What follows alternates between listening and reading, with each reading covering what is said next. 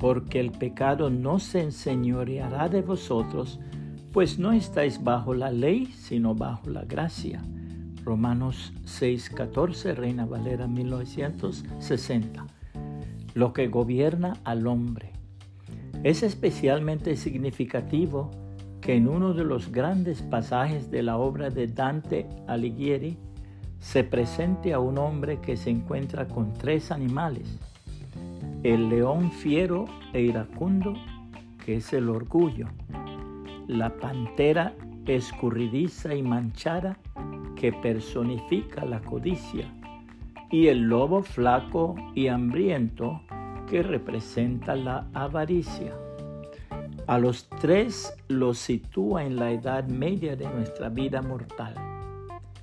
Confucio decía que el hombre estaba gobernado por la codicia en la juventud, por el orgullo en la edad media y por la avaricia en la vejez. Pero el hombre puesto en las manos del Señor Jesucristo y dirigido por su gracia, domina el orgullo, la codicia, la avaricia y toda forma de pecado que esclaviza la naturaleza humana.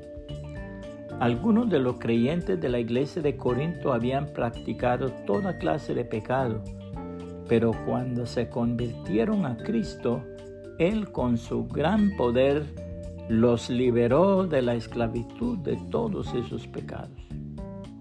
¿No sabéis que los injustos no heredarán el reino de Dios?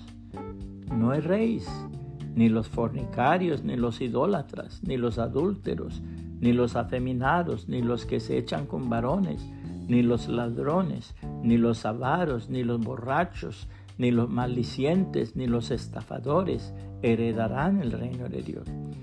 Y esto erais algunos, mas ya habéis sido lavados, ya habéis sido santificados, ya habéis sido justificados en el nombre del Señor Jesús y por el Espíritu de nuestro Dios. Primera los Corintios 6, 9 al 11. Reina Valera 1960.